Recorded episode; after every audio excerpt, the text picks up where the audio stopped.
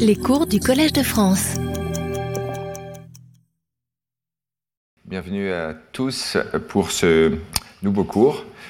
Euh, mettons un peu les choses en, perspective. Donc, euh, comme vous l'avez vu, j'ai souvent coutume de traiter un même problème sur deux ans. Donc, euh, les deux premières années, je me suis occupé des formes.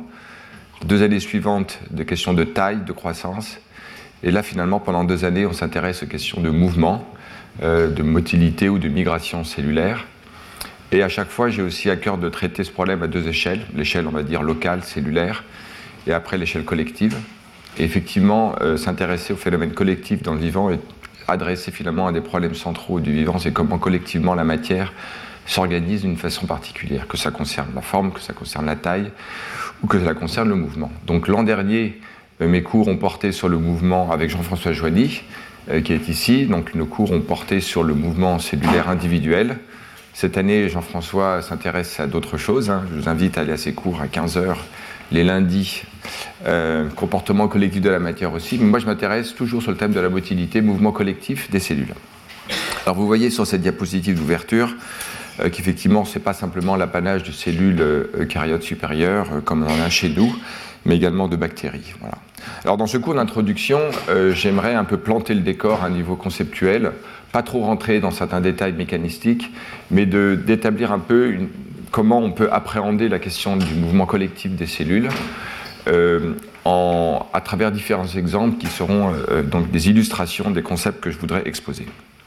Alors j'ai prévu en fait pas mal de choses, je me laisse la liberté d'interrompre euh, l'introduction si je vois qu'on arrive à un temps déjà conséquent, donc on verra. Alors pour commencer, donc, euh, on a vu effectivement l'an dernier que les cellules ont un comportement dynamique autonome assez remarquable. Une cellule est capable de se mettre en mouvement en brisant sa symétrie, en mettant en œuvre des processus de consommation d'énergie et de transfert d'énergie qui lui permettent ce mouvement. Et par ailleurs, elle ne le fait pas de façon aléatoire, même si par défaut la cellule va briser sa symétrie et avoir un chemin aléatoire. Elle est capable également de lire des signaux extracellulaires, qu'ils soient de nature chimique ou mécanique, on va y revenir d'ailleurs cette année, ou alors qu'elle soit euh, euh, capable de modifier son environnement euh, en créant ainsi le gradient qui va la diriger. Donc c'est dans un mode d'interaction avec son environnement que la cellule se guide. Mais en même temps, comme j'ai eu l'occasion d'ailleurs de l'aborder dans mes tout premiers cours en 2017, lorsque j'ai parlé d'adhésion cellulaire, les cellules interagissent entre elles. Elles ont des interactions, moléculaires qui se prennent la forme de, de l'adhésion. Et donc, on a toute une gamme de degrés d'interaction cellulaire qu'on peut voir un peu comme une gamme en fait de degrés d'adhésion entre les cellules. Et on peut, à, l'extrémité du continuum, considérer des cellules mésenchymateuses en 3D, vues ici dans le mésoderme présomitique chez l'embryon de poulet, euh, venant euh, donc d'une publication du laboratoire de Olivier Pourquier. Et on peut voir que les cellules ont en 3D un mouvement euh, quasi brownien. En fait, dans ce cas, il est vraiment aléatoire et euh, le faible degré d'interaction entre les cellules, hein, qui sont bénies plutôt par une matrice extracellulaire, permet de considérer cela comme un, état fluide à euh, très faible viscosité. On peut dire gaz, mais ça c'est vraiment une vue de l'esprit, c'est vraiment un fluide. Euh, voilà. Mais dans d'autres cas, comme on le voit ici dans cet embryon de poulet au stade très précoce de son développement, dans ce qu'on appelle l'épiblaste, ici c'est un embryon de caille du laboratoire de Jérôme Gros à l'Institut Pasteur, on peut voir ces mouvements coordonnés remarquables dans lesquels on a un, tissu beaucoup plus visqueux. Donc en fait, on a toute cette gamme de degrés d'adhésion des cellules, et là finalement la question de savoir si la densité des cellules, le degré d'interaction mécanique entre les cellules, est en soi un obstacle au mouvement coordonné des cellules. À, vue des on voit même qu'un degré plus grand d'adhésion est même associé à un mouvement collectif beaucoup plus ordonné. Donc c'est ce de paradoxe que j'aimerais aborder. Et pour le mettre en scène, on peut commencer par cette vidéo où on voit euh, quelque chose dont on a l'expérience dès lors que l'on prend sa voiture ou que l'on déplace dans le métro un heure de pointe à Paris. On peut voir que l'augmentation de la densité des agents mobiles, que ce soit des voitures ou des êtres humains, fait en fait que le mouvement est réduit. Donc forte densité égale réduction de la mobilité dans les choses dont on a coutume. Mais finalement, euh, dans le cas de cellules, cette situation n'est pas le cas. Euh, euh, les cellules peuvent être à très forte confluence, très fort degré de densité ou d'interaction entre elles, comme ici ces cellules confluentes MDCK, donc des, lignées en fait de, euh, de reins, qui sont des cellules épithéliales, qui sont donc adhésives, qui sont connectées les unes aux autres. Et vous voyez ici que cette très forte densité n'empêche pas en fait un mouvement incessant qui lui-même d'ailleurs peut être coordonné, parce que les mouvements ne sont pas tout à fait aléatoires. On peut voir ici comme une chaîne de cellules qui se déplace vers la gauche, en tout cas pendant un temps transitoire. Donc en fait, il semble que la grande densité n'empêche pas le mouvement, et finalement, il s'agit de comprendre ce problème. Donc, euh, comment les cellules connaissent-elles en fait un tel mouvement dynamique? Alors, j'aimerais d'abord commencer par illustrer que ce type de phénomène se rencontre à des échelles extrêmement variées. On va donc gravir les échelles et montrer l'universalité de ce type de processus selon lesquels les agents biologiques euh, qui sont doués euh, de caractéristiques de, autonomes de mouvement, ils sont euh, self-propelled, ils sont capables de se déplacer par eux-mêmes, qui est une des propriétés de cette matière dite active, dont Jean-François Genier a parlé dans certains de ses cours, par lesquelles les cellules en fait sont mises hors d'équilibre localement et de façon persistante par la consommation d'énergie et de transformation d'énergie chimique en énergie mécanique, etc. Et donc on le rencontre déjà lorsque l'on considère ce système expérimental in vitro où on a par exemple des microtubules placés sur une lamelle de verre recouverte de moteurs moléculaires, par exemple des kinésines. Et ici, vous allez voir une expérience où on voit de tels filaments fluorescents qui se déplacent individuellement les uns par rapport aux autres. Euh, voilà une propriété de dynamique de ces filaments euh, euh, propulsés par des moteurs. Lorsqu'on les met à plus grande densité, alors, je ne sais pas vraiment arrivé à trouver un film expérimental qui le montrait, mais on peut voir ici une simulation euh, qui ressemble assez bien à ce qui peut néanmoins se rencontrer dans les expériences. On a non pas des filaments individuels, mais finalement des essaims de filaments, des gros groupements de filaments qui sont associés les uns aux autres et qui vont avoir des dynamiques collectives dans lesquelles les structures sont beaucoup plus grandes que les filaments individuels et qui correspondent en fait à un phénomène euh, de, regroupement collectif de ces filaments. On peut le rencontrer de façon aussi remarquable dans d'autres types de polymères actifs, euh, ou en tout cas mis en mouvement par des moteurs de façon active. Il s'agit ici des filaments d'actine. Alors on a eu l'occasion aussi ces années précédentes de parler de réseaux d'actomyosine. Les filaments d'actine en vert sont en interaction avec des, euh, mini-filaments de myosine 2 en orange et la consommation d'énergie d'ATP par ces moteurs permet en fait leur phénomène contractile qui, par une interaction avec les filaments, euh, permet des dynamiques collectives, individuelles et collectives. Alors par exemple, dans l'embryon précoce de, de, euh, C. elegans, l'hématode, on peut voir un flux dirigé de la partie postérieure vers la partie antérieure de l'embryon qui se voit par, euh, donc dans ce film où on voit en vert donc les filaments d'actine qui collectivement se déplacent avec un gradient de vitesse que l'on peut voir ici représenté par ces petites flèches. Donc je ne vais pas rentrer dans les détails, ce n'est pas du tout le sujet, mais simplement de montrer qu'à cette échelle, où on est dans l'ordre de filaments qui font quelques centaines de nanomètres ou microns, euh, on a des déplacements qui sont euh, plusieurs ordres de grandeur plus larges que la taille des individus, enfin des, molécules. On peut rencontrer également, euh, ici dans un embryon drosophile, des phénomènes contractiles de réseau d'actine que l'on peut voir ici marqués. Donc ici l'actine et ici le moteur myosine 2 qui met en mouvement ce réseau. Et on a ici des dynamiques de flux en fait centripètes qui euh, sont associés à la formation d'un pulse que l'on peut quantifier de façon très rigoureuse. Donc toute une phénoménologie complexe d'écoulement euh, à grande échelle, transitoires ou persistants, qui sont associés aux déformations des cellules et qui en fait trahissent en fait ce comportement de meute ou collectif des filaments d'actine grâce à leur interaction avec des moteurs de musine.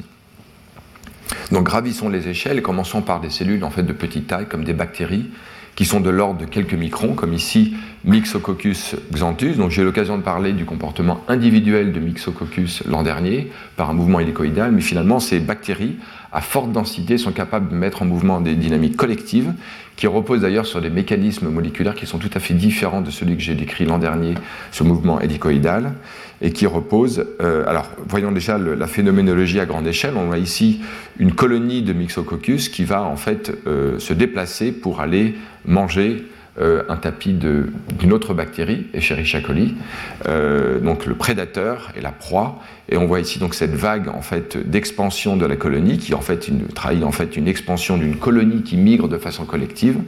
Il y a d'autres phénomènes euh, sur lesquels on reviendra dans le dernier cours cette année sur ces, ces, ondulations à la surface euh, de, ces colonies de, Myxococcus. Donc voilà, pour représenter de façon schématique, dans cette revue du laboratoire de Tamigno à Marseille, on voit ici donc ces colonies euh, expansives en fait de Myxococcus xanthus qui se déplacent par un phénomène d'extension d'un pilus qui leur permet individuellement de se déplacer, mais elles le font de façon collective.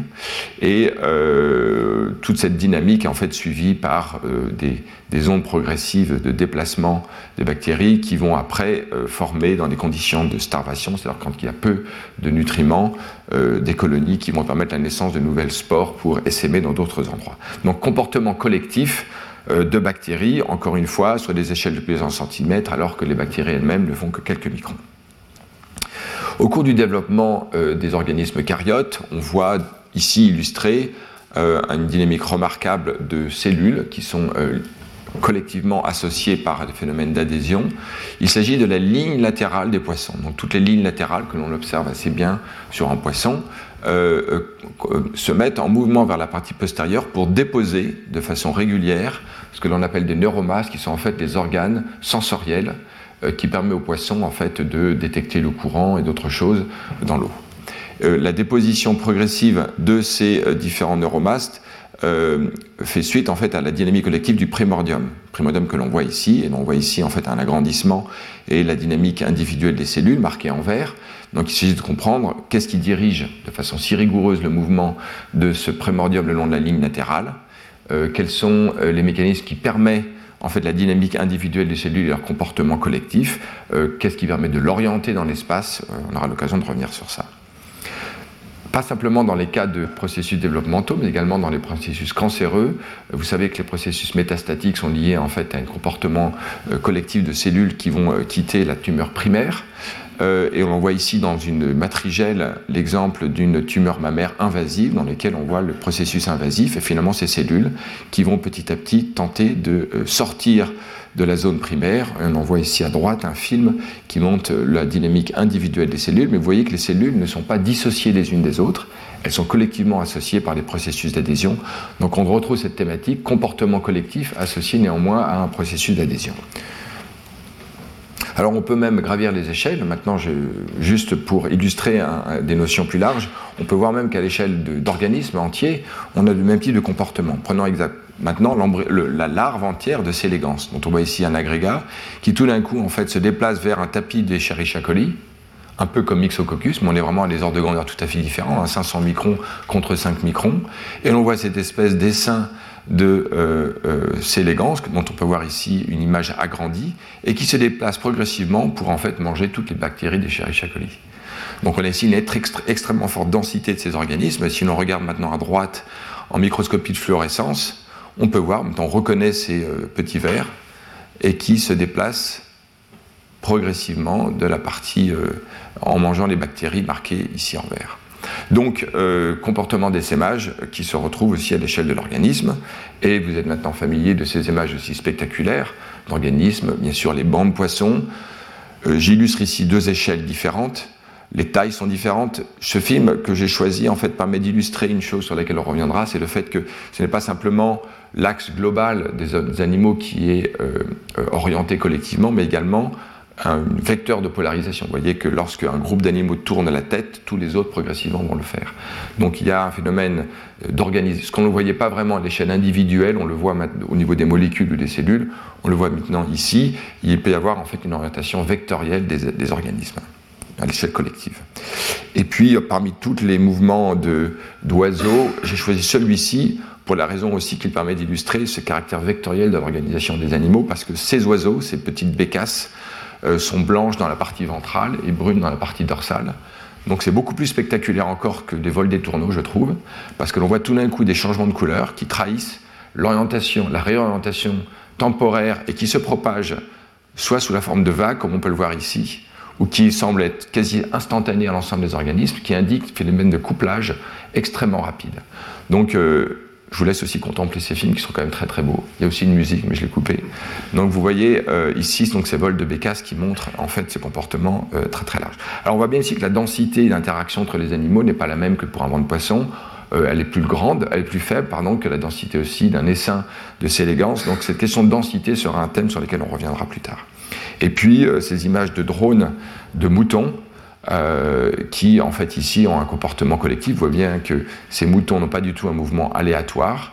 Euh, ils sont coordonnés. Ils tiennent compte aussi, euh, en fait, des conditions frontières, hein, une barrière, la différente topographie du sol, les, buissons, et donc ces cellules, enfin ces organismes qui se déplacent tiennent compte de l'environnement. Et donc je choisis ce film pour illustrer ce concept qui était effectivement important dans la dynamique collective. Alors, cette petite introduction phénoménologique me permet finalement d'établir en fait cette chose dont vous aviez une notion, mais peut-être que maintenant vous en avez une vision encore plus large, c'est que des échelles moléculaires de quelques centaines de nanomètres jusqu'à l'échelle d'organismes de l'ordre du mètre, et donc sur des échelles de distance, de longueur de 10 puissance 7, donc euh, quand même très très grande, on voit cette tendance naturelle des systèmes biologiques à s'organiser de façon collective pour adopter une dynamique collective, et qui dit dynamique collective dit un certain nombre de choses. Et donc j'énonce à droite les propriétés sans doute j'allais dire universelle, au sens où elle se rencontre à toutes ces échelles, qui caractérisent ces dynamiques. la première, c'est qu'effectivement, elles trahissent ce caractère actif de la matière, euh, qui est autopropulsé par cette consommation d'énergie qui la met hors d'équilibre localement et de façon persistante. La deuxième chose, euh, par opposition à la matière passive qui est mise en mouvement par des flux aux frontières d'énergie qui le traversent. Donc euh, l'autre chose, c'est euh, ce qui concerne les interactions. Ces interactions sont au moins de deux natures. Elles sont à la fois attractives, en quoi en fait la densité est maintenue à un certain degré, sinon euh, les organismes ou les cellules seraient dispersées les unes par rapport aux autres, mais également répulsives parce que l'on ne veut pas que ces, ces, agents en fait soient les uns sur les autres. Il y a aussi un phénomène d'exclusion locale pour ces différentes structures. un phénomène d'alignement qui est une forme d'ordre euh, alors vectoriel dans euh, certains cas ou nématique comme on le verra, euh, mais en tout cas un alignement des structures qui correspond aussi à un alignement des vecteurs de déplacement de ces cellules. Et finalement aussi la prise en compte des conditions aux frontières qui va influencer toutes ces propriétés locales. Donc finalement ici, on voit des propriétés intrinsèques des agents, des facteurs de couplage qui va réguler les interactions, la densité, et euh, l'organisation, l'ordre des vecteurs de déplacement. Et puis donc l'effet des conditions frontières. Alors, euh, quand on regarde, euh, donc rentrons un peu plus en détail dans cette question de la densité. en fait, il y a ici dans cette population de cellules, on a ici un gradient accru de densité. On voit ici très bien que les cellules ont des mouvements aléatoires, les uns par rapport aux autres alors qu'ici on commence à avoir des dynamiques collectives ordonnées, au sens où on a des trains de cellules qui se déplacent vers la droite ou vers la gauche. Ce n'est pas l'ensemble du champ qui est organisé dans ces conditions-là, mais au moins de façon locale, à une taille qui est de quelques ordres de grandeur plus grande que la cellule. Euh, alors que ce mouvement ordonné peut être beaucoup plus grand dans le cas, euh, euh, dans d'autres cas. donc, il y a une régulation de la densité qui permet d'adopter un comportement collectif, euh, les règles d'interaction donc, euh, entre attraction et répulsion permettent de réguler la densité. Et puis le phénomène d'alignement peut être selon un axe.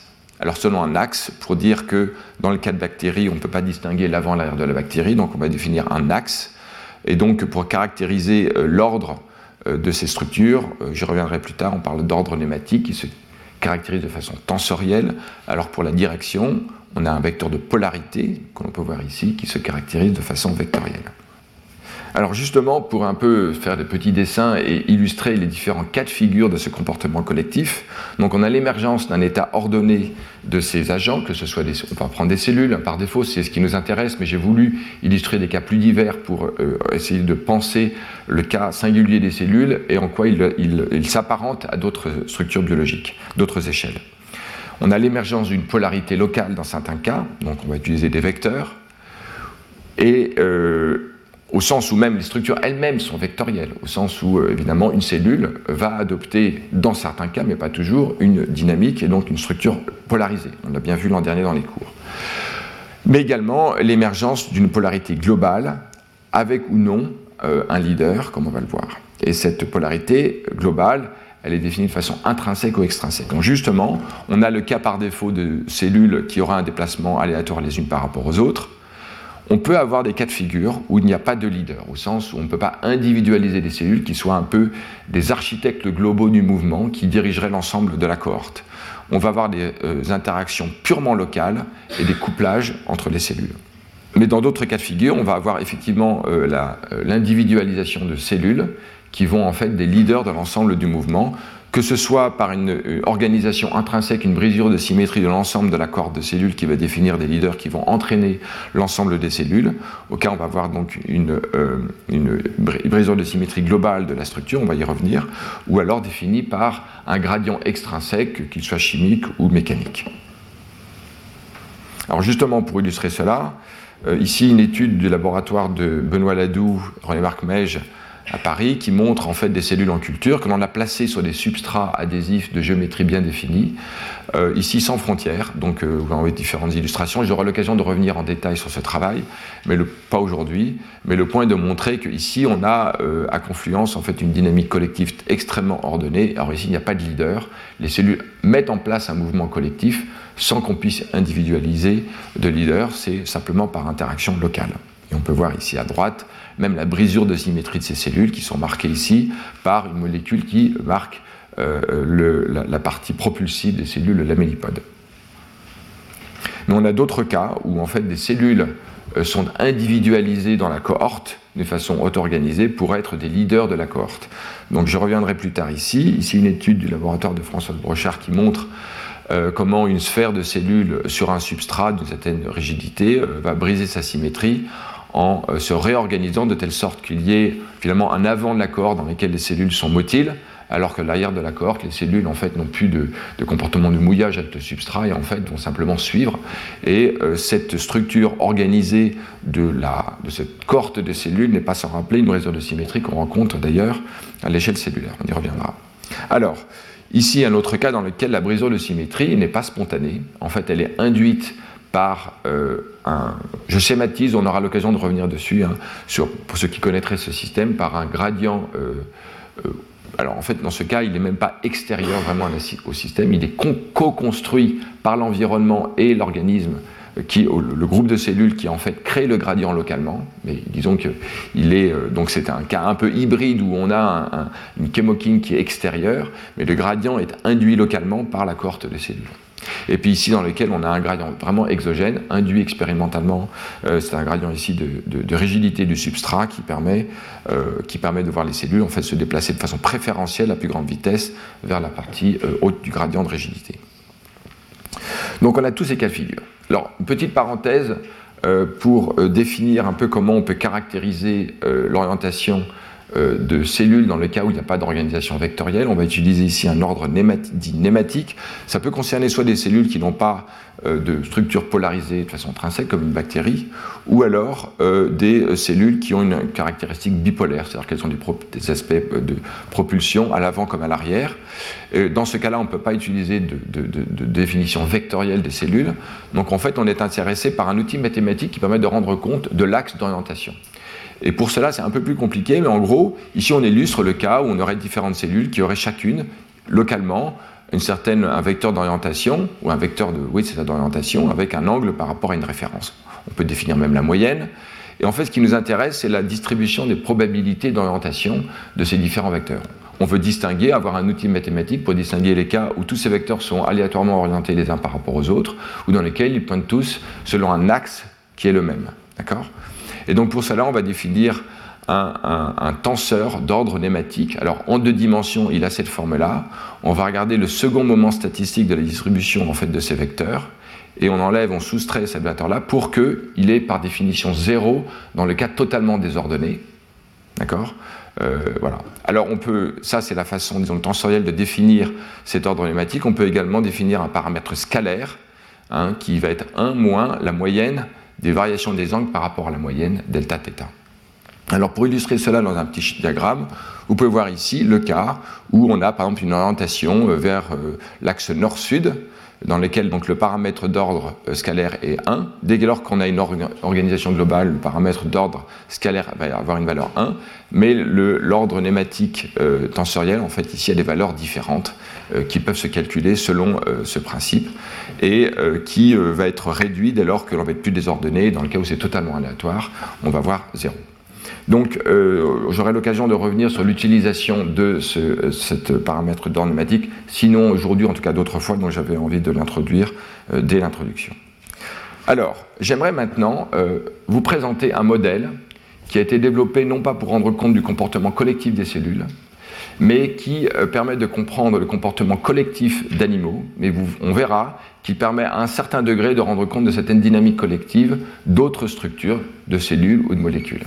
Donc c'est un modèle qui a été développé euh, vraiment pour rendre compte du comportement collectif euh, d'animaux, de poissons, etc. Modèle, modèle de je ne sais pas comment dire, de, enfin, d'essaimage dans le cadre de comportement collectif. Les Anglais ont plein de mots pour euh, expliquer pour caractériser les différents euh, comportements collectifs d'animaux. Ce modèle de Turner et Tu, en fait, essaie d'expliquer. Alors c'est un modèle assez phénoménologique, en tout cas j'espère que les physiciens ici ne vont pas m'en vouloir de le dire que c'est un modèle assez phénoménologique, au sens où il n'essaie pas d'expliquer euh, comment il essaie de rendre compte de la phénoménologie sans partir de principes physiques plus fondamentaux. Et donc, il essaie par exemple d'expliquer comment l'évolution de la vitesse euh, dans l'espace et le temps est une fonction complexe de la densité locale des agents, on va dire des animaux ici pour commencer, de leur vitesse et des gradients de vitesse que l'on peut observer dans, euh, dans le troupeau de ces animaux.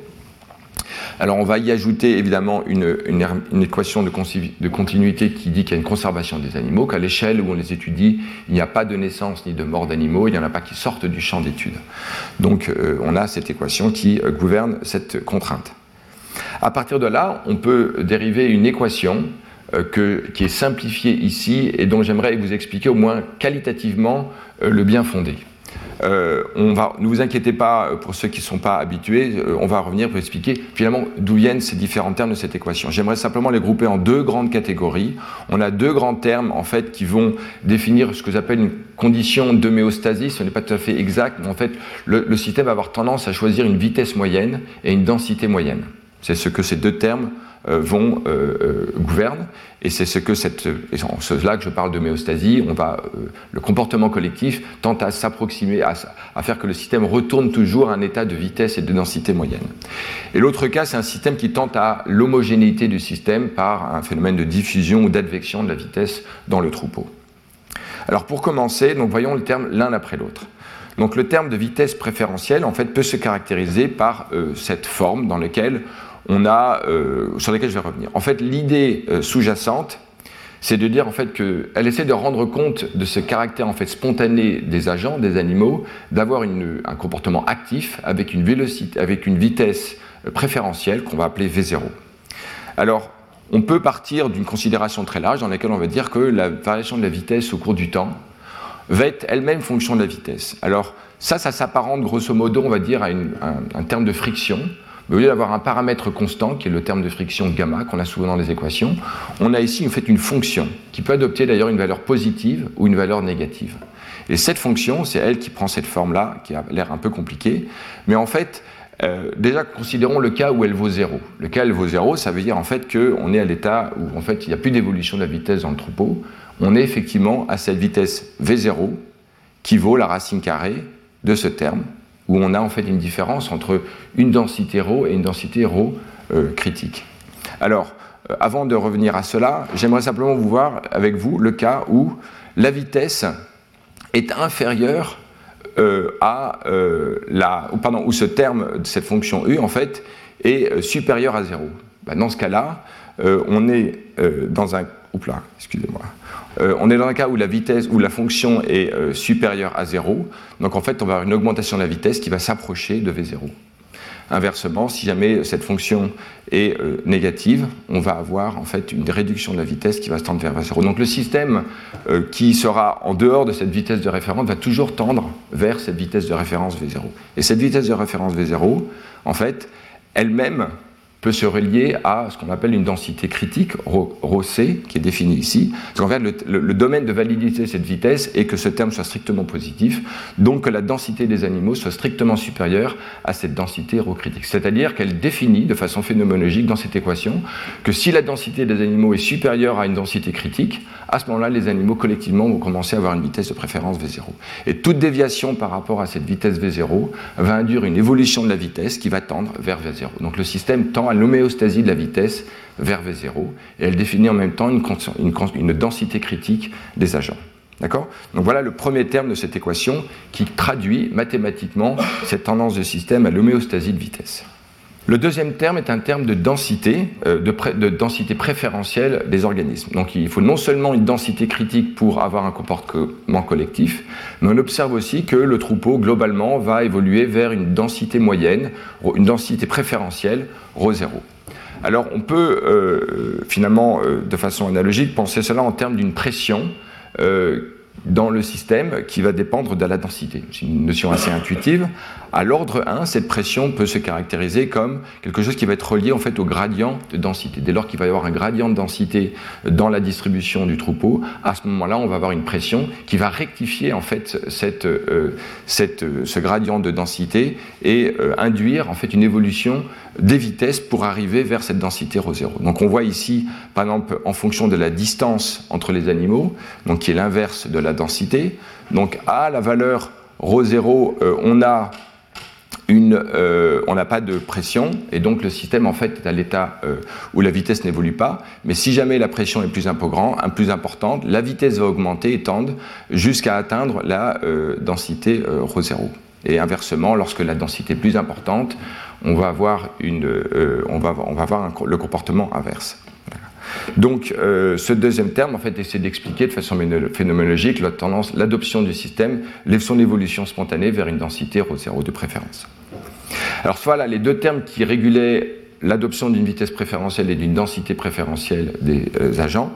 Mais maintenant, il y a aussi des termes qui vont tendre en fait à euh, rectifier les hétérogénéités dans le système, soit sous forme de diffusion de la vitesse, soit sous forme d'advection de la vitesse. Donc, regardons d'abord euh, de façon euh, euh, qualitative ce qui se passe lorsqu'on a des animaux dans le troupeau. En gros, un animal va regarder ce qui se passe autour de lui. Si l'animal qui va plus vite, il va avoir envie d'aller plus vite pour le rattraper, mais il a aussi des animaux derrière qui vont peut-être aller moins vite et donc il va aussi vouloir ralentir. Donc en fait, l'animal va sans cesse comparer en fait les vitesses autour de lui et euh, adopter un comportement moyen. En fait, la façon de le faire, on peut le voir, imaginons par exemple un gradient de vitesse, qui, euh, euh, une vitesse qui évolue en fonction de la distance, sous forme concave, donc en fait, globalement, le, gradient de vitesse n'est pas le même partout, il évolue, et donc comparant ces différentes vitesses, la cellule va mesurer le Laplacien de sa vitesse, hein, qui, s'il est positif, va tendre à en fait un lissage des vitesses. Donc ici, on, on voit que dans cette forme,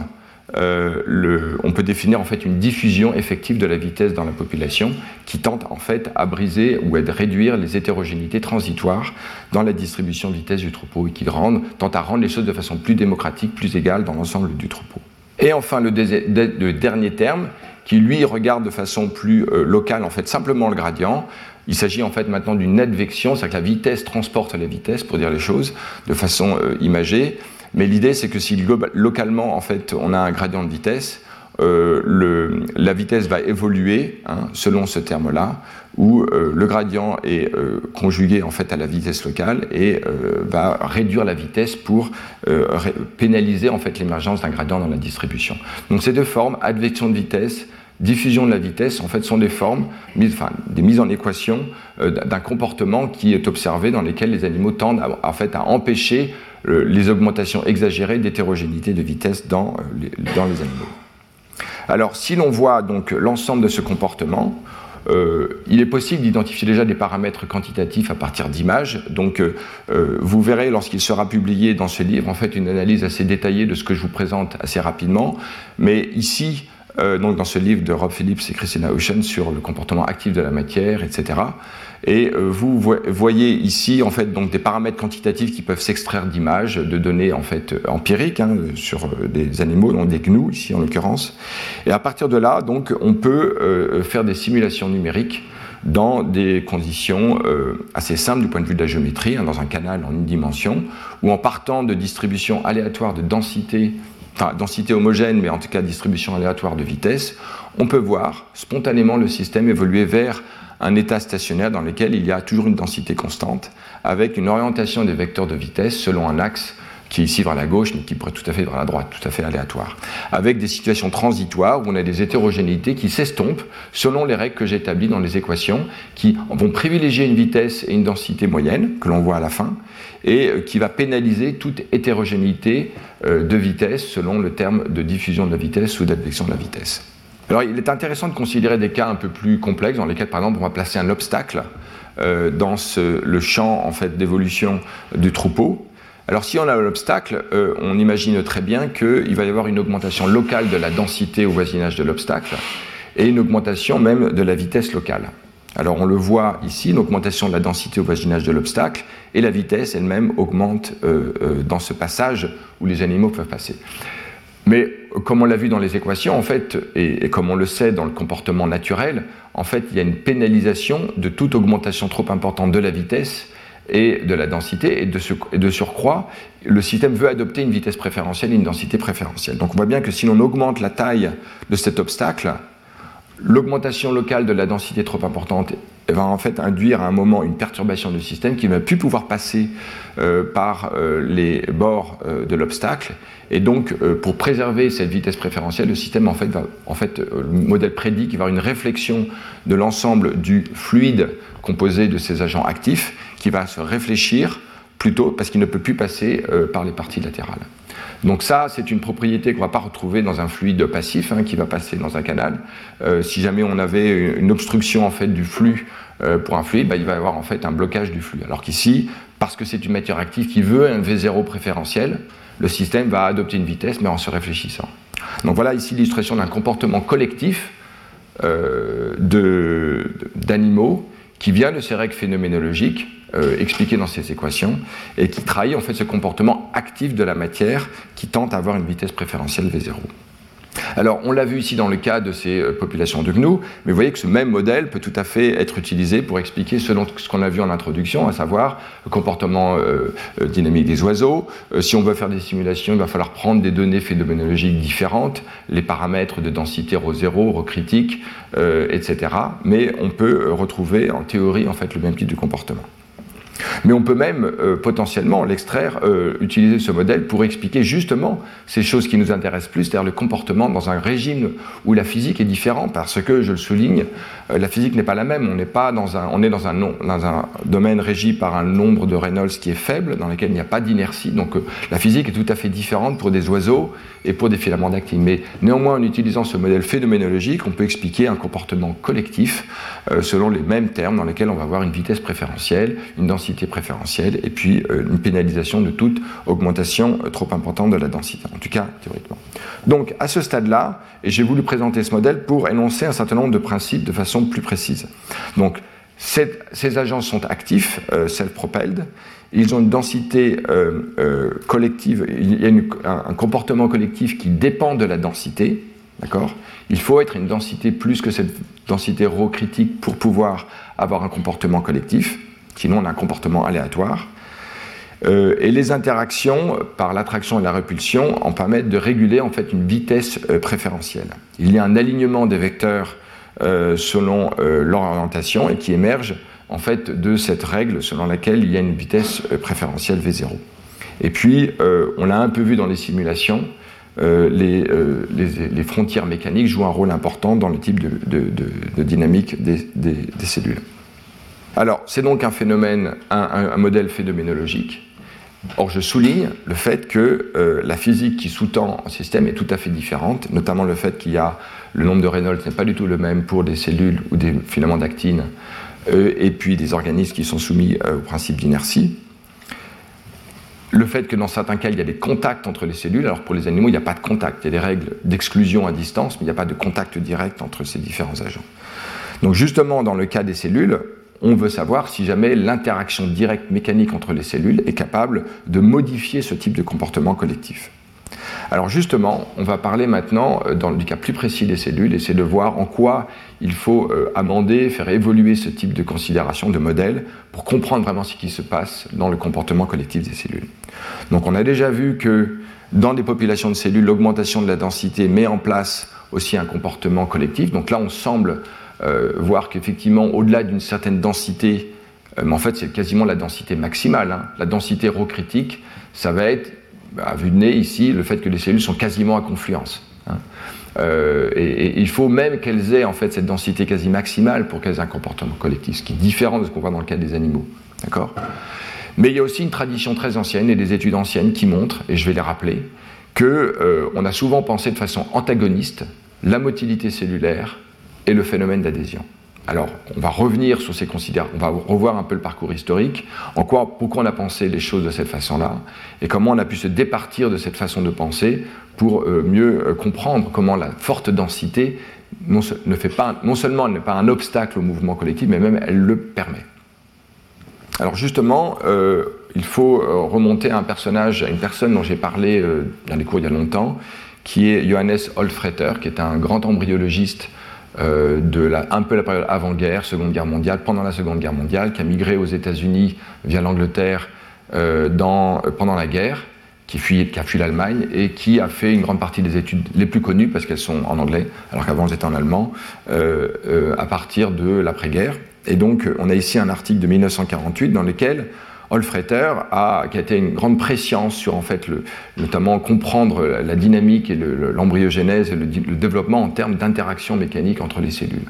Et donc euh, euh, ici justement considérant ce qui se passe lorsque des cellules s'agrègent et forment des, des, regroupements, il a pris en compte justement ces propriétés d'interface aux membranes des cellules. Et on voit ici cette citation qui est assez révélatrice. The direction of cellular migration appear to be controlled by a selective adhesiveness of the cell membrane. Donc en fait ici il semble euh, conjoindre en fait le, mouvement des cellules et euh, l'adhésion entre les cellules. Mais voyons maintenant dans son étude, une de ses études les plus connues, en fait, qui est la thèse de Towns, publiée en 1955, et dans lequel il fait des expériences qui sont appelées l'expérience de tri ou de sorting cellulaire, dans lesquelles on prend par exemple des, des cellules venant de deux amphibiens différentes, et euh, par exemple, l'épiderme pigmenté euh, d'une espèce et le tissu neural non pigmenté euh, juste adjacent. Il dissocie les cellules, elles se réassocient en sphères ou sphéroïdes, on dit maintenant, qui forment après une structure organisée que l'on va voir. Et lorsque, donc c'est les dessins de la thèse de Towns, et on voit ici la réorganisation progressive des cellules. Alors c'est un dessin, donc c'est un peu imagé, mais peu importe. Euh, les cellules euh, neurales euh, en blanc adoptent une organisation allongée, elles ont un mouvement centrifuge qui va les faire aller, centripète, pardon, qui va les faire aller à l'intérieur, alors que les cellules noires adoptent un, comportement centripète. Pardon, je me suis inversé, mais enfin vous avez compris, le code de couleur est là pour rectifier. les cellules vont à l'intérieur, d'autres vont à l'extérieur, on va avoir un mouvement distinct. Le point important, c'est que Olfreter distingue deux stades d'adhésion. Un stade d'adhésion non sélective, on ne voit pas trop ce qu'il veut dire par là, mais entendons par là une faible force une faible énergie d'adhésion entre les cellules, de sorte que les cellules sont libres de, se déplacer les unes par rapport aux autres, et donc on a ces mouvements collectifs euh, inverses, centripète et centrifuge des deux groupes de cellules.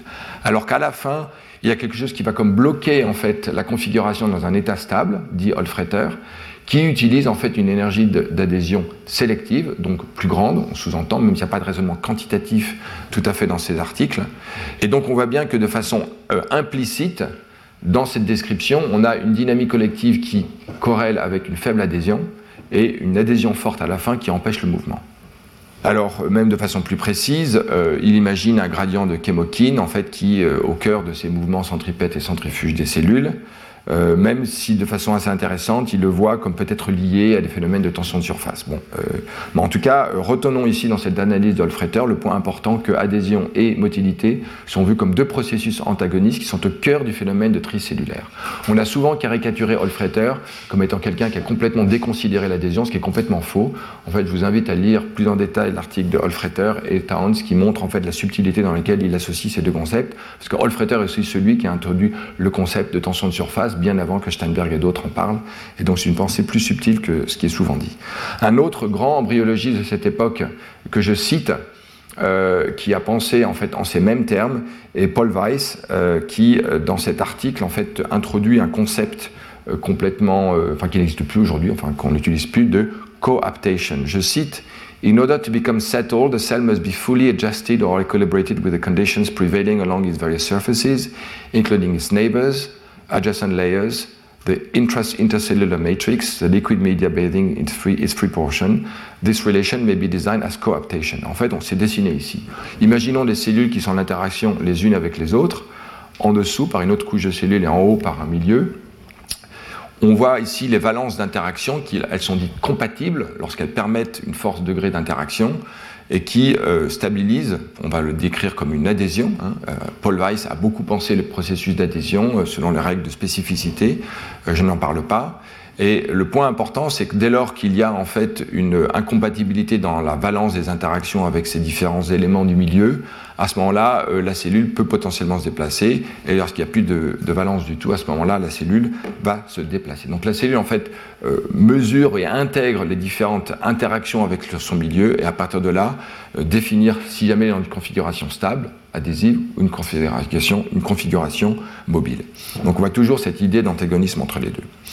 Et d'ailleurs, un phénomène bien connu des biologistes et des médecins même aujourd'hui, donne un certain crédit à cette vision des choses, parce que on sait bien que la transition dite épithélium-mésenchyme est une transition selon laquelle les cellules dans un épithélium où elles restent, dans le cas d'une tumeur, hein, peuvent, alors dans le cas développemental d'abord, voyons le cas simple du développement, les cellules, euh, par exemple, on y reviendra, des crêtes neurales qui se dissocient du tissu épithélial, du tissu nerveux, adoptent une transition euh, mésenchymateuse dans laquelle elles deviennent motiles. On voit ici euh, l'induction de ce phénomène de transition épithélium-mésenchyme, des cellules très cohésives qui forment un troupeau mais qui ne bougent pas beaucoup, et dès lors que l'on commence à les dissocier, elles commencent à avoir un, mouvement, en tout cas individuel, important. Et dans le cas du cancer, euh, effectivement, cette transition épithélium-mésenchyme est considérée comme jouant un rôle important en fait dans la progression tumorale. Et on voit ici un film dans les cellules NDCK où on apporte ce facteur de croissance AGF qui induit en fait une dispersion des cellules et donc cette idée que Holfreter et Paul Weiss ont avancée, selon laquelle la motilité cellulaire est empêchée par euh, l'adhésion, à certains égards est vraie. Alors c'est vrai lorsque l'on raisonne du point de vue de la dynamique individuelle, mais c'est faux dès lors qu'on commence à penser en termes de dynamique collective. C'est là qu'il faut bien distinguer les deux. Parce que ce troupeau de cellules, si on l'observait à des temps suffisamment longs, il serait sans doute capable de se déplacer collectivement dans certaines conditions. Et c'est ce qu'il faut comprendre.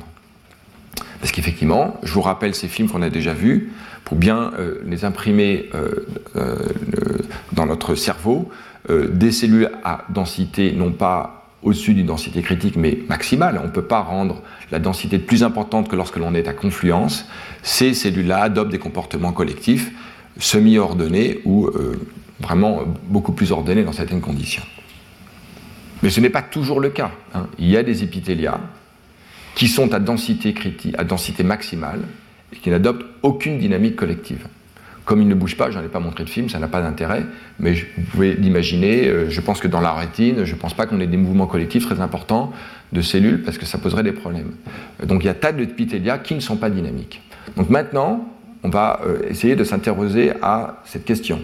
On voit que dans le cas des cellules, en partant du modèle de Turner-Etur, on n'a pas simplement une densité critique, on est toujours à densité maximale lorsqu'on est à confluence, et dans certains cas on va être dynamique, dans d'autres cas on va pas l'être. Donc là le modèle de Turner-Etur n'est pas capable de rendre compte de cette phénoménologie, et essayons de, le comprendre.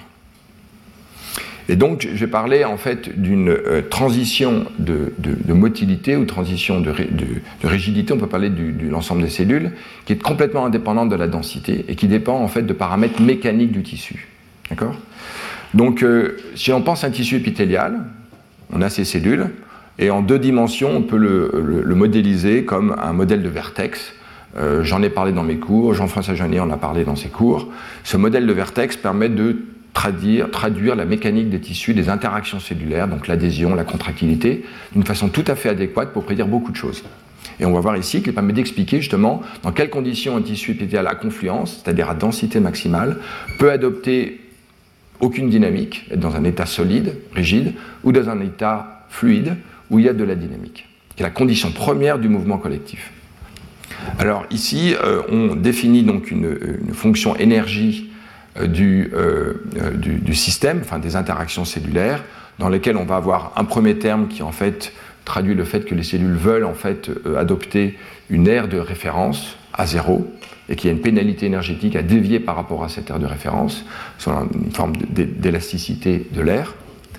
Il va y avoir un terme de tension de surface qui, dans lequel le paramètre qui relie la longueur on multiplie pardon l'énergie liée de tension et et euh, relie la longueur des interfaces et puis une tension de surface, gamma, qui lui-même traduit la compétition entre les phénomènes de contractilité qui sont en fait une tension de surface positive, et puis l'adhésion, qui est une tension de surface, on va dire négative, en fait, qui s'y oppose, qui veut augmenter par mouillage les interactions. Et puis le troisième terme, qui est un terme de contractilité, qui traduit l'activité contractile des, moteurs et du réseau d'actomyosine aux interfaces cellulaires, et qui dépend de ce, paramètre gamma. Alors justement, euh, dans cet article important, hein, euh, pour euh, sans doute le premier qui a étudié cela de façon rigoureuse, l'article de Frank Julicher par Faraday Farr, en 2007, qui traduit en fait dans un diagramme de phase où on va renormaliser la tension de, de ligne, parce que c'est en deux dimensions, pas de surface, et puis la contractilité. Donc dans ce diagramme de phase, on peut voir deux zones. La première zone est la zone grise, pas très intéressante, dans laquelle on a un réseau hexagonal qui est dans un état rigide, d'accord euh, il n'y a pas de dynamique du tout. C'est ce que l'on connaît dans certains épithéliats, notamment l'état très mature, où on va être en gros euh, dominé par euh, la contractilité. En revanche, lorsque l'on passe à une valeur normalisée de la tension de ligne qui est négative, donc en fait dans lequel globalement on va être gouverné plutôt par l'adhésion, à ce moment-là on a un réseau mou, soft network, qui est en fait dans un état dégénéré. Cela veut dire en fait que les différents micro-états du système, l'un représenté ici, mais d'autres, etc. Ont toute la, les cellules ont toutes la même R à 0. Les, longueurs euh, sont définies, euh, euh, la, longueur des jonctions lambda 0 de référence à, ce, dépend de paramètres mécaniques du système. Donc toutes les cellules ont les mêmes R et en fait il n'y a pas de travail à effectuer pour passer d'un micro-état à un autre. Donc en fait le système sans consommation d'énergie se déplace dans différentes configurations. Donc c'est pour ça qu'il est fluide. D'accord? Donc cette fluidité du réseau euh, peut se voir d'ailleurs lorsqu'on voit ces petites simulations. Alors ignorer le code de couleur, hein, qui n'a rien à voir avec mon sujet, vu qu'il s'agit de la euh, polygonalité des cellules. Mais on a ici la croissance en fait d'un réseau de vertex euh, dans lesquels on est dans la zone grise, 1, hein, 2, dans lesquels le système est en gros statique, si ce n'est qu'il y a de la croissance, mais hors croissance, il n'y a pas de dynamique, alors qu'ici, en bas, je crois qu'on est dans la configuration 3, oui c'est ça, on est dans un, cas dans lequel, si vous suivez attentivement les cellules, mais elles changent de couleur, donc c'est un peu difficile, euh, elles se déplacent les unes par rapport aux autres au temps court de la simulation. Donc là, il y a des dynamiques, on est dans un comportement fluide, et là, on est dans un cas statique, dans la zone grise, où le réseau hexagonal est, euh, euh, ne bouge pas. Mais on est à même densité. Donc vous voyez ici, c'est pour ça que je parle d'une transition de fluidité qui permet la dynamique des cellules, qui n'a rien à voir avec la densité, mais qui dépend de paramètres mécaniques. Parce qu'ici, on est un diagramme de phase où seul compte les paramètres mécaniques du, surface, du système, savoir tension de ligne et contractilité. Alors, euh, allons un tout petit peu plus loin pour voir comment euh, cela permet un dialogue avec les expériences. Cet article de Lisa Manning, qui a été publié quelques années après, reprend exactement le même formalisme. C'est écrit un peu différemment, mais on a un paramètre d'air, un paramètre de périmètre euh, avec la contractilité, la tension de ligne, et on peut le réécrire pour faire apparaître non seulement l'aire de référence à 0, mais également pour la cellule I à I0, mais également le périmètre de référence que la cellule va vouloir adopter. Et ce, périmètre de référence peut même lui-même s'écrire comme le rapport entre les paramètres mécaniques de la cellule, gamma, qui est sa tension de ligne, et euh, xi, qui est euh, son paramètre de contractilité. Et donc ça, c'est euh, le périmètre de référence. Donc si on veut le calculer sur l'ensemble du tissu, on va sommer et en utilisant une, renormalisation des, euh, des aires et des périmètres par rapport à A0 euh, dans les deux cas, donc on va voir ces deux termes ici, qui est une forme euh, un peu plus simple à certains égards, et en fait on va s'intéresser à deux paramètres qu'utilise le système. P0, qui est le périmètre de, qui est le périmètre de référence normalisé, et puis ce paramètre qui conjugue des paramètres mécaniques et, et l'aire de référence. Et celui sur lequel je voudrais attirer votre attention est P0, qui est le rapport enfin petit p0, entre le périmètre de référence et l'aire de référence à 0, qui est un terme sans dimension, comme on le voit. Et ce paramètre, en fait, se comporte, l'étude le montre, je ne vais pas rentrer dans les détails, trop dans les détails, comme un paramètre d'ordre qui définit en fait une transition, comme une transition de phase, j'ai envie de dire, entre un état fluide et un état euh, euh, solide.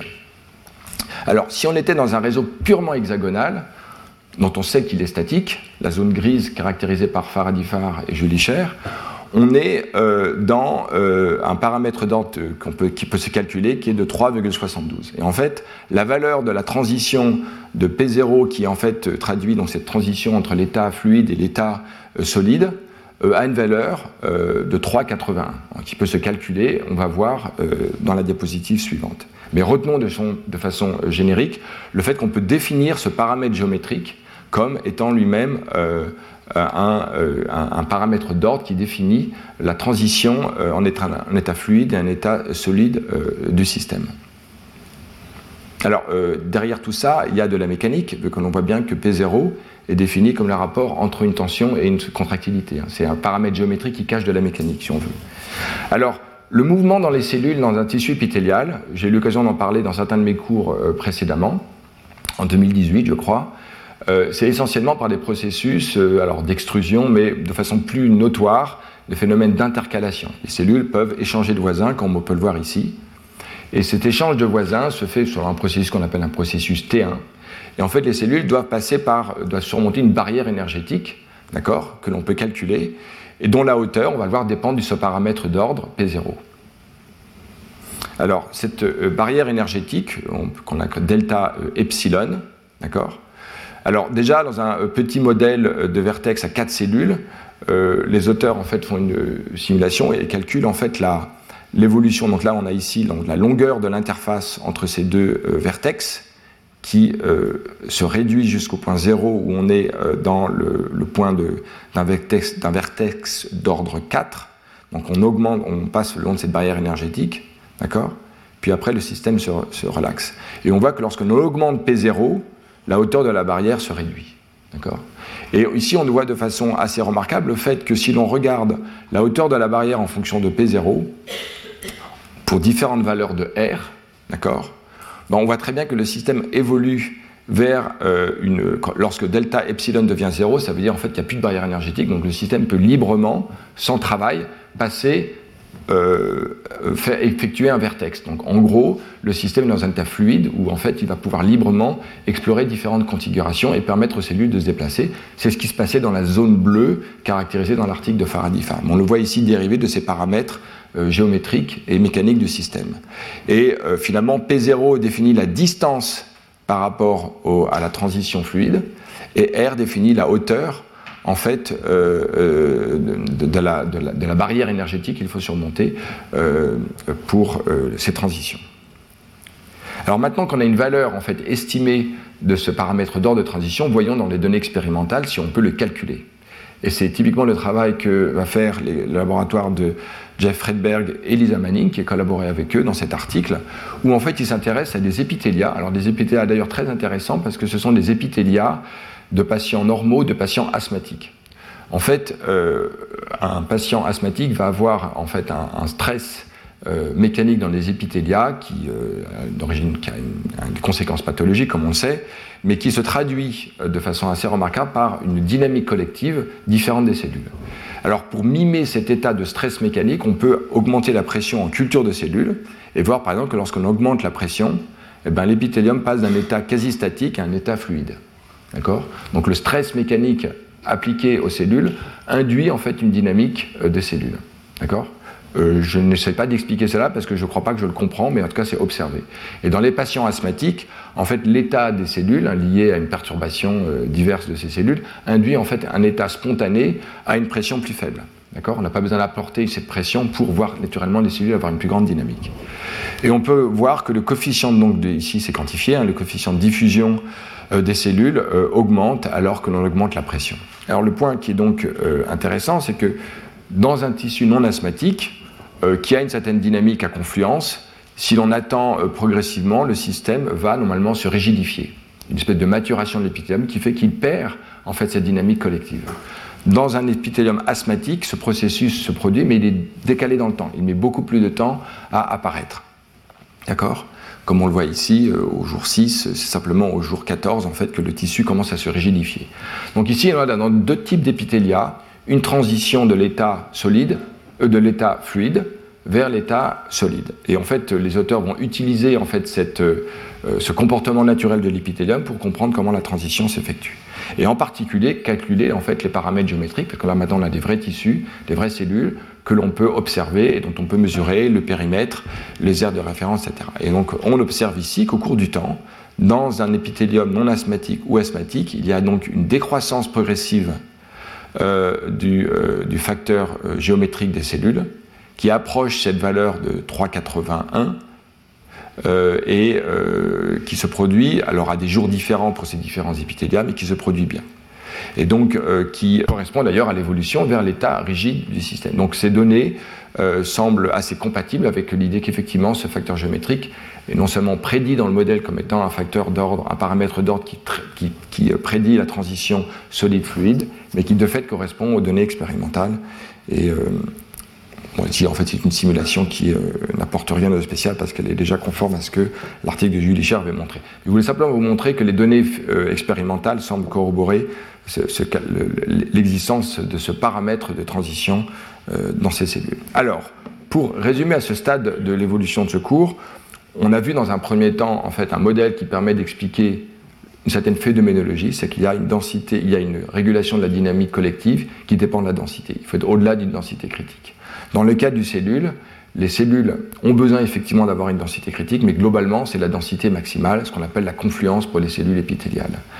Donc maintenant, à confluence, certains tissus adoptent un comportement dynamique, d'autres non. Donc il a fallu euh, parler de ces transitions solides-fluides pour comprendre en quoi euh, il y a une régulation de la dynamique qui est indépendante de la densité en tant que telle, hein, qui nécessite une densité minimale, d'accord, mais qui euh, se produit selon des paramètres plutôt mécaniques du système. Et pour résumer, quand on en revient à Olfretter et Weiss, qui disaient à juste titre que quand on est euh, fortement adhésif, on va avoir à certains égards moins de motilité cellulaire. En fait, ce n'est pas vrai en général. c'est vrai dans certains cas, mais ce qui va vraiment compter, en fait, c'est la compétition en fait, entre les phénomènes contractiles et les phénomènes de tension de surface qui euh, euh, eux-mêmes dépendent de l'adhésion et, de la contractilité. Voilà, donc euh, dépendance et non ou non par rapport à la densité et paramètres mécaniques qui jouent un rôle dans la dynamique. Donc l'adhésion ne bloque pas la fluidité dans des systèmes actifs qui sont cette propelle. En fait, ce qui manquait à la description de Olfretter, conceptuellement la description de Olfretter et Weiss, je pense, c'est justement ce caractère spontanément actif de la matière. Il pensait en fait comme un fluide passif, et d'ailleurs à certains égards, euh, Steinberg, quand on lit ses articles fondateurs dans les années 60, c'est un peu pareil. Il, dresse de façon très utile l'analogie avec un fluide, mais il ne pense pas comme un fluide actif. Et aujourd'hui, et c'était un peu la conclusion de mon cours d'ailleurs en 2017, c'est que l'adhésion est un processus hors d'équilibre, dissipatif, actif, c'est pas du tout un phénomène simplement comme un fluide dont on a euh, euh, l'habitude, la connaissance, même s'il y a quand même des analogies, et c'est un bon point de départ. Donc là, on retrouve cette question-là au cœur de la dynamique collective, et donc c'est important de revenir sur ces questions. Voilà, et donc la fluidité, ben, bien sûr, elle est associée à cette, dynamique collective. Mais maintenant, on l'a vu, il faut distinguer un mouvement erratique ou semi-ordonné des cellules et un, un mouvement globalement organisé, voire parfois extrêmement cohérent. Et donc ça, il faut aussi le comprendre, c'est un peu la nouvelle étape. C'est pour ça que maintenant, j'ai introduit cette question de brisure de symétrie. C'est-à-dire que dès lors qu'on commence à comprendre les conditions qui favorisent ou qui permettent le mouvement dans un tissu à très forte densité, dans un tissu il faut comprendre ce qui permet d'évoluer d'une coordination locale des vecteurs de déplacement à une, espèce d'organisation macroscopique extrêmement ordonnée dans les cas les plus spectaculaires, avec des longueurs de corrélation de vecteurs de vitesse qui peuvent être euh, très très importants. Euh, parfois, euh, on a plusieurs ordres de grandeur plus grands que la taille des cellules. Alors ça, on ne va pas le résoudre tout aujourd'hui. Hein. Aujourd'hui, j'introduis les différents concepts à l'œuvre. Alors justement maintenant, et ce sera la dernière partie de mon cours, c'est en fait la question de la brisure de symétrie. essayons d'illustrer différentes notions ici. Alors, on est bien familier, et pour ceux qui ont suivi les cours l'an dernier sur la brisure de symétrie d'une cellule individuelle, euh, on voit ici le cas d'un kératocyte euh, qui a donc une partie active, euh, le lamellipode, une partie contractile à l'arrière, donc une organisation vectorielle de la cellule qui préfigure et associée à l'organisation vectorielle de son déplacement. Alors on peut prendre des cellules euh, à l'échelle collective qui vont adopter une configuration macroscopique, j'ai déjà montré le film, qui euh, adopte indépendamment de la géométrie qui est réminiscente du kératocyte, c'est surtout le fait qu'il y a une brisure de symétrie qui m'intéresse à vrai dire ici. Et en fait cette brisure de symétrie, elle est spontanée, elle n'est pas euh, préfigurée par quelque chose dans l'environnement, et donc il s'agit de la comprendre. Alors c'est important de remettre aussi les choses à l'échelle, parce que les échelles sont tout à fait différentes. Hein. Le kératocyte mise à l'échelle du groupement de cellules, c'est comme ça. Donc on est vraiment dans un, rapport de longueur qui n'a rien à voir. Et donc ça, c'est toujours intéressant du point de vue de la biologie et de la physique, dès lors qu'on a quelque chose qui semble similaire, bien qu'il s'opère à des échelles radicalement différentes. D'ailleurs, vous avez vu, on a parlé de filaments d'actine, de troupeaux de gnous, de vols d'oiseaux, de cellules. Il y a quelque chose d'universel qu'à comprendre, mais aussi des subtilités différentes, évidemment. Alors, dans cet article, euh, euh, les auteurs en fait donc font des sphéroïdes de cellules et puis les mettent sur des substrats dont ils varient la rigidité, hein, de quelques kilopascales à 40 kilopascales. Alors prenons le cas extrême, euh, on peut prendre le cas extrême ici en fait d'une sphéroïde qui est sur un substrat très rigide, 40 kilopascales. Et bien là, si on le pose sur le substrat, la sphéroïde va en fait toucher le substrat, il va y avoir un phénomène de mouillage où les cellules vont s'étaler parce qu'elles aiment les substrats rigides, elles vont même renforcer leur adhésion, et donc de façon isotrope autour de cette sphère, on va voir se former euh, comme on le voit ici dans le film maintenant, correspondant ici, une espèce de tapis expansif de cellules qui se dispersent à partir de la sphère, jusqu'au moment où d'ailleurs la sphère va complètement disparaître, on va avoir un grand tissu homogène. Donc on a un phénomène de mouillage progressif qui prend des heures, euh, mais qui se produit. À l'autre extrémité, si on était ici, j'ai pas le film, il se produit pas grand-chose, il n'y a pas vraiment de mouvement, hein, euh, parce qu'en en fait, il y a un substrat qui n'est pas tellement compatible avec le mouvement cellulaire. Hein. Mais euh, ce qui est intéressant, c'est le phénomène transitoire, où en fait la rigidité est un peu moindre, où là on voit en fait cette brisure de symétrie spontanée, que l'on a vu ici. Euh, alors là on a le cas du, du, quelque chose qui ressemble à un kératocyte, et là on a quelque chose qui est caractérisé comme la marche d'un pingouin, parce qu'on a comme deux pieds à gauche et à droite qui oscillent, euh, et qui a ce comportement assez singulier. Alors, J'aimerais simplement rapidement montrer le, type de raisonnement utilisé dans l'article pour essayer de caractériser ce, type de brisure de symétrie, parce que c'est quand même assez spectaculaire.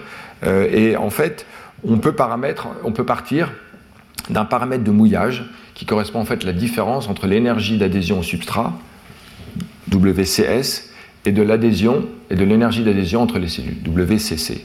Donc la différence entre les deux, hein, qui traduit la propension des cellules à vouloir coller au substrat ou alors à vouloir coller entre elles, euh, définit ce paramètre de mouillage. On a vu dans le cas de la sphéroïde ou de cette brisure de symétrie qu'il y a bien en fait un mouvement expansif euh, ou dispersif des cellules de la sphère vers le substrat, hein. donc c'est pour ça que l'espèce de mouvement de cellules hein, qui passe par cette espèce de colle où les cellules vont se disperser progressivement. Donc cette diffusion expansive, en fait, on peut le voir comme quelque chose qui définit un coefficient de diffusion effectif des cellules. Et ce coefficient de diffusion va lui-même dépendre de quelque chose comme bah, la vitesse intrinsèque des cellules, V, ainsi que euh, la taille de l'agrégat, de cluster de cellules.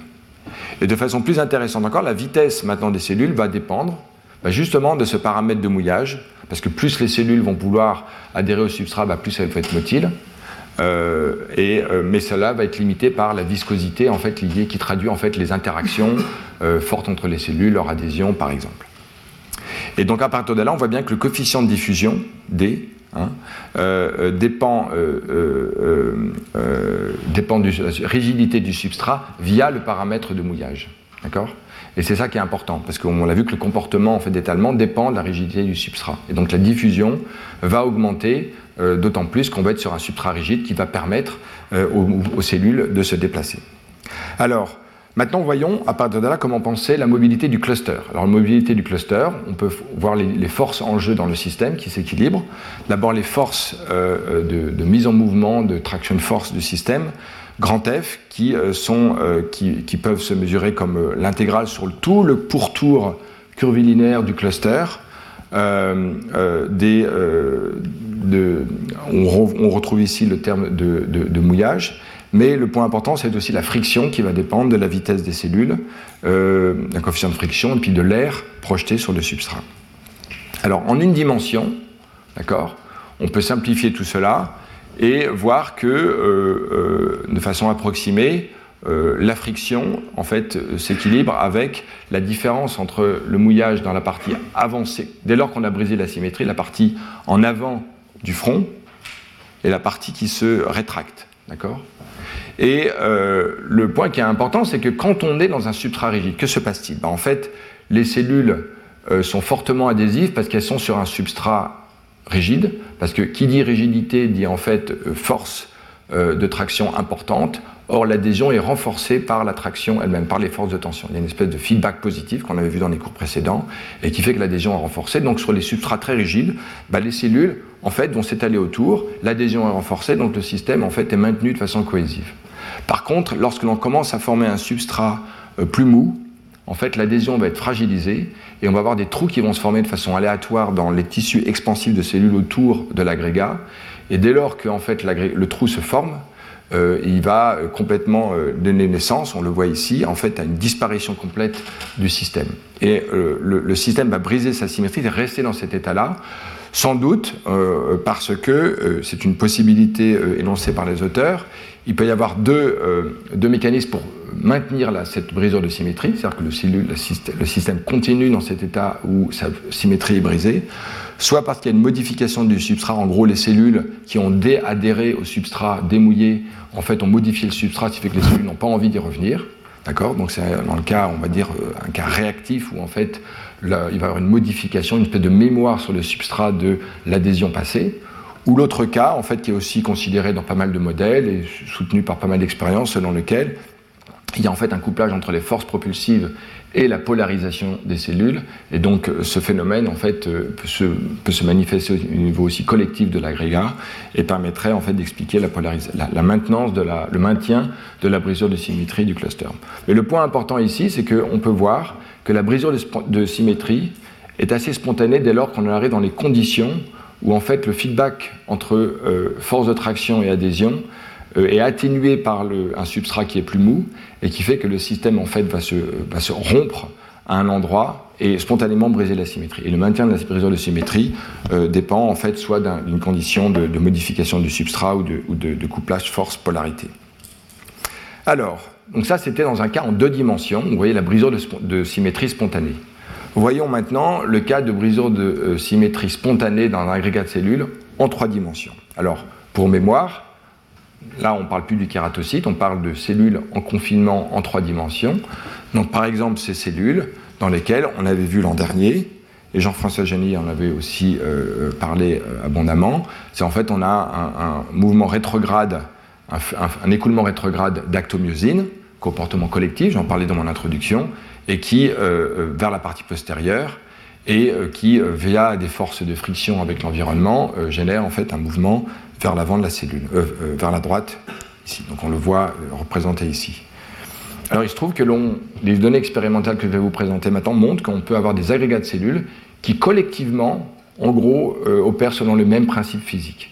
D'accord? Donc maintenant c'est une organisation collective de ces cellules qui définissent un avant et un arrière. Donc on a une brisure de polarité, une brisure de symétrie, et dans lesquelles en fait on a un postérieur qui est, qui est contractile, et dans lesquels il y a un écoulement rétrograde associé à un mouvement antérograde du bulk des cellules, euh, du, groupe de, cellules. Alors c'était une étude dans les crêtes neurales du xénope, qui sont en fait, on y reviendra dans les cours suivants, des groupements de cellules qui se déplacent.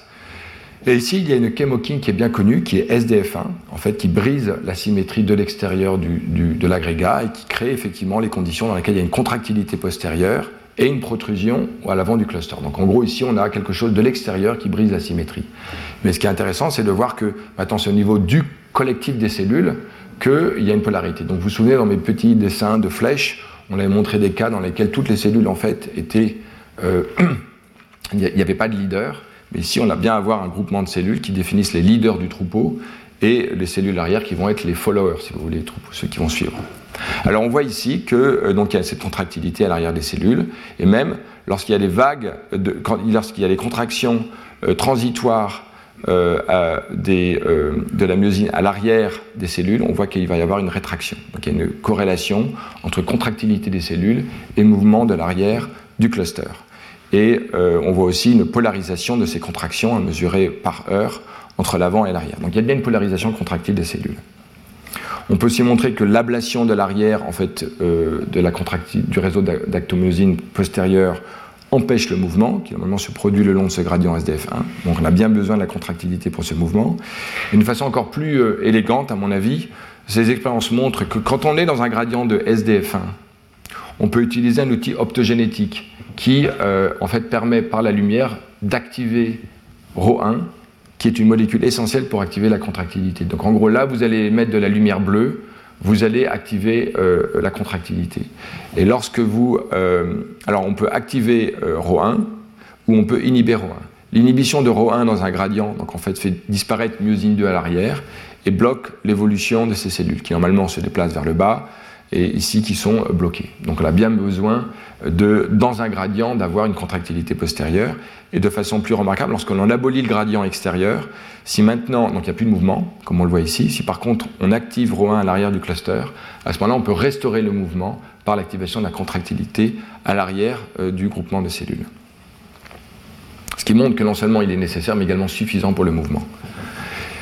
Une modélisation en fait dans laquelle on va avoir des interactions locales entre les agents des cellules et une, euh, contractilité périodique des cellules permet en fait de euh, mimer en fait la phénoménologie euh, de, ces groupements de cellules, à, savoir en fait une, intercalation des cellules dans l'arrière du cluster, ce déplacement en vague progressive vers l'intérieur, vers, l'avant, et un mouvement rétrograde dans la partie périphérique du cluster.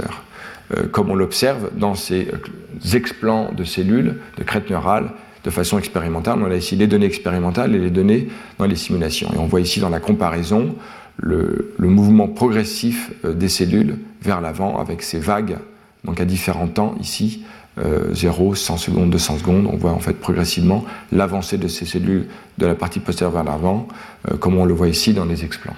D'accord?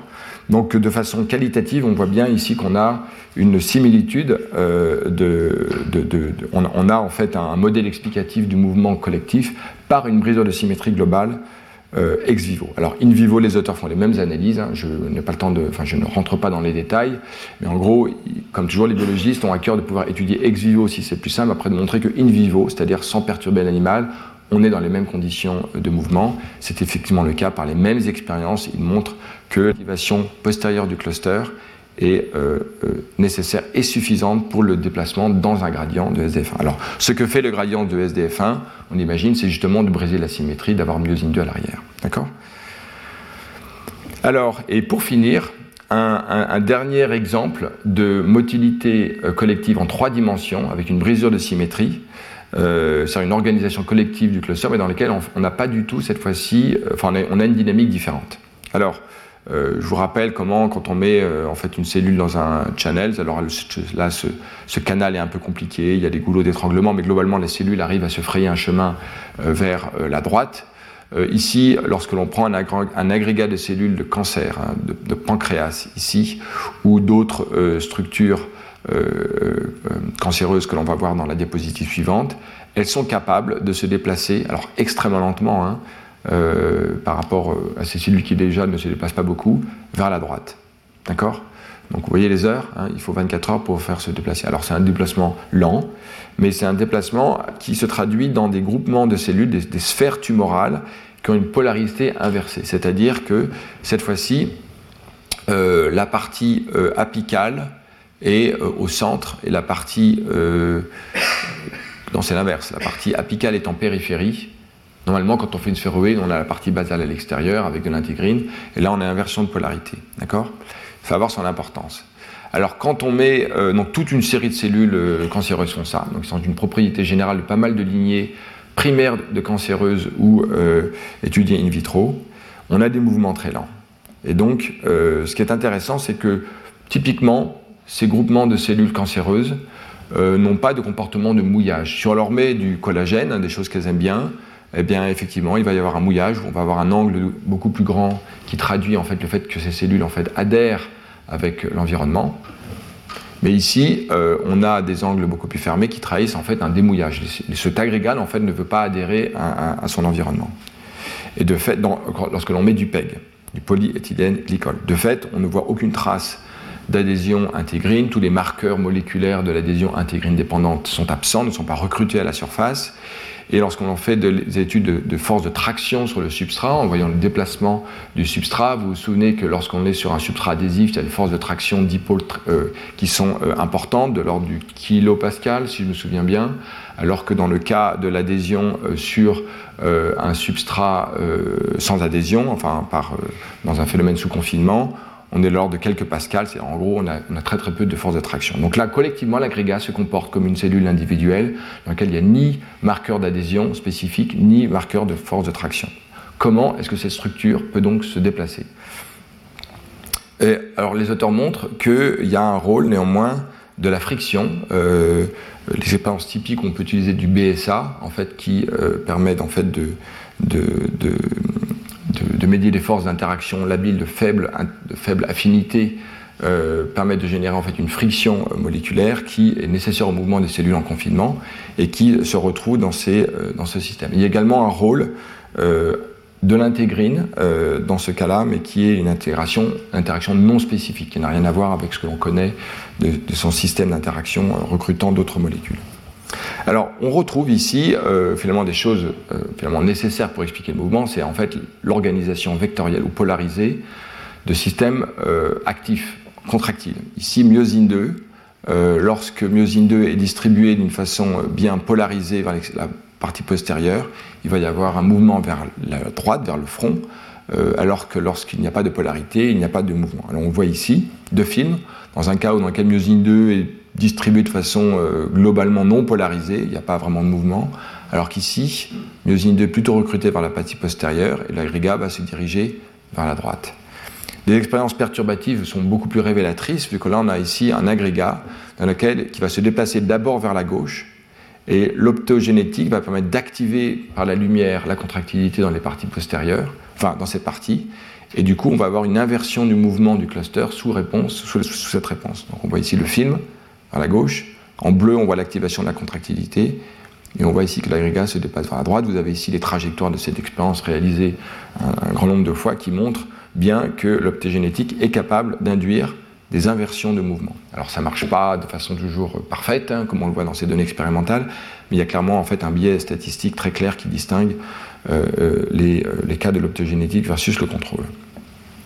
Alors quand on regarde le mouvement des cellules, là on a une grosse surprise, parce que l'on voit que euh, ce n'est pas du tout un phénomène convectif comme on l'a vu dans le cas précédent.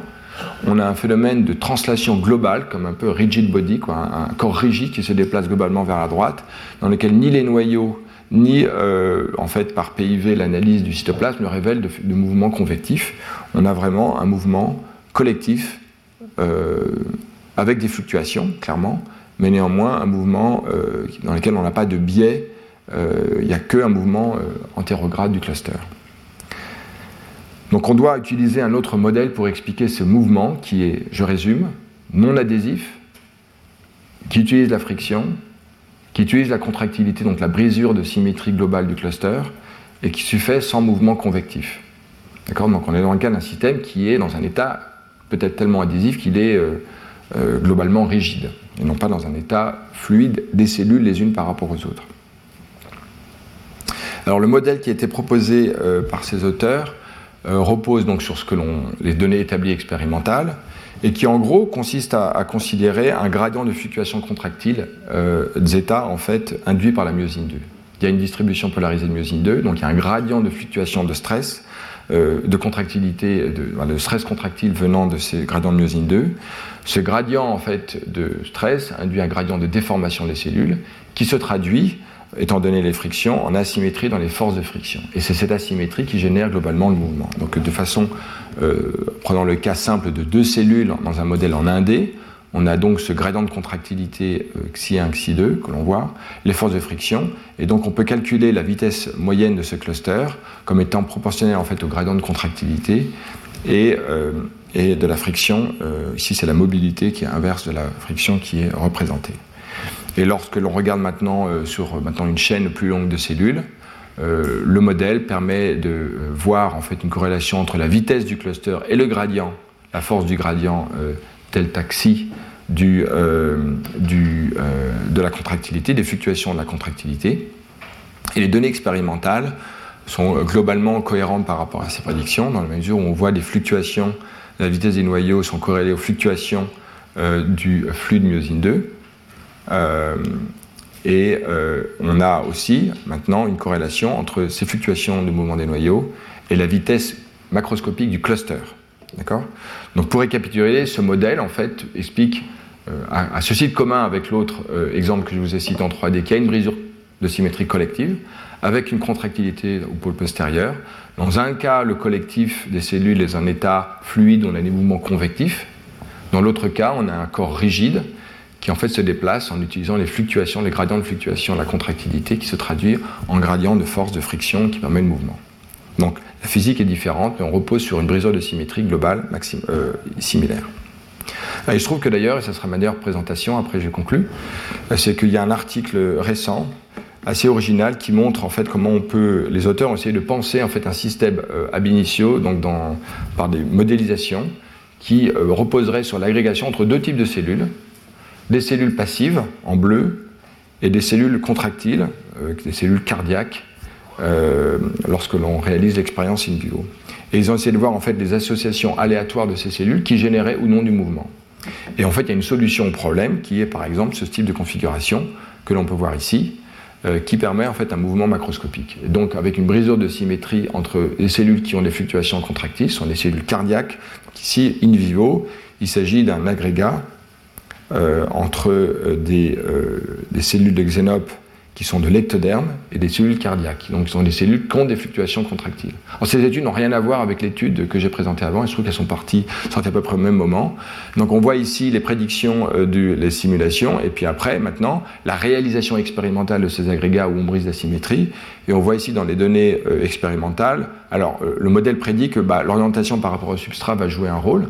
Important et, donc lorsqu'il est à l'endroit, en fait, on va avoir un mouvement, et dans l'autre cas, il ne va pas y avoir de mouvement. Parce qu'il faut qu'il y ait une interaction entre les cellules qui ont des fluctuations, les frictions qu'elles exercent avec le substrat pour que ça produise un mouvement macroscopique.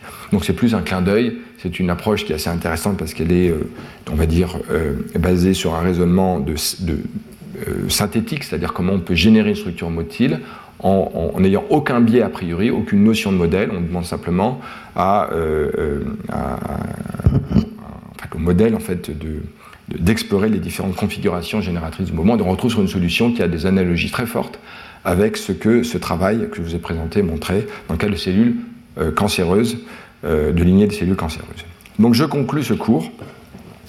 Donc on a vu finalement que le comportement collectif euh, de cellules et, pouvait s'analyser en termes déjà de comportement de troupeaux, comme on peut le voir à des échelles totalement différentes, notamment d'animaux, dans lesquels il y a une densité critique et l'adoption d'une vitesse préférentielle euh, de, ces, euh, de ces agents en interaction les uns avec les autres. Néanmoins, on a vu que dans les tissus qui adoptent un comportement collectif, euh, le, mouvement collectif, certes, nécessite une interaction entre les cellules, donc une densité critique, mais typiquement, il s'agit de la densité maximale, la densité de confluence, et que dans certains cas, on a des mouvements, et dans d'autres cas, on n'a pas de mouvement. Donc, il y a bien des conditions indépendante de la densité qui favorise le mouvement.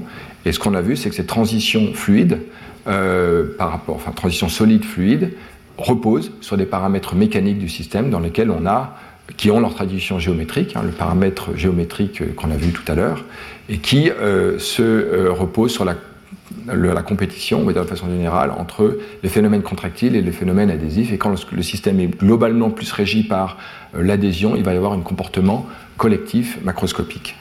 Euh, de ce point de vue, donc l'adhésion ne bloque pas la fluidité, des cellules dans des systèmes qui sont actifs. C'est-à-dire qu'on peut sortir de ce long paradoxe selon lequel motilité ou mouvement et adhésion étaient contradictoires dès lors que l'on considère le caractère actif, intrinsèque de la matière vivante et tout particulièrement des cellules, et qui permet donc euh, d'adopter ce comportement actif.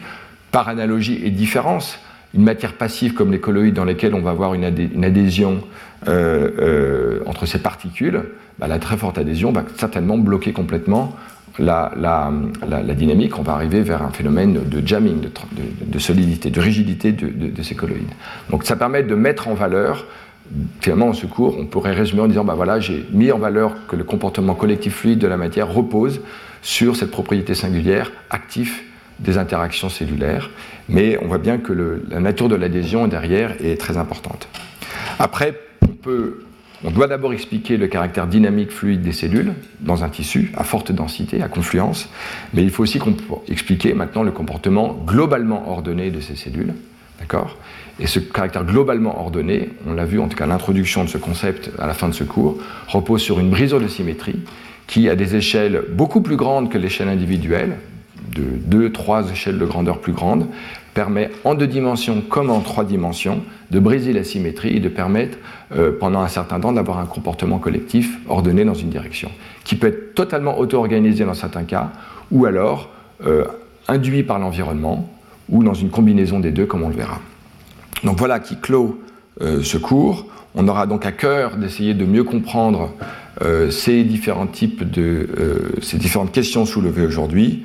Euh, et puis euh, voilà, donc j'aurai le plaisir de vous retrouver euh, prochainement dans les cinq prochains cours. Donc on va parler J'aurais besoin de revenir sur des euh, questions de, dynamique euh, de, mécanotaxie, c'est-à-dire des choses que je n'ai pas le temps de voir l'an dernier, euh, pour essayer de comprendre en fait la dynamique collective de nature notamment mécanique dans les cellules, mais on verra s'intégrer des paramètres à la fois chimiques et mécaniques au cours du temps, et j'aurai notamment une session dans laquelle je parlerai des illustrations développementales de ces processus, et on finira avec les bactéries.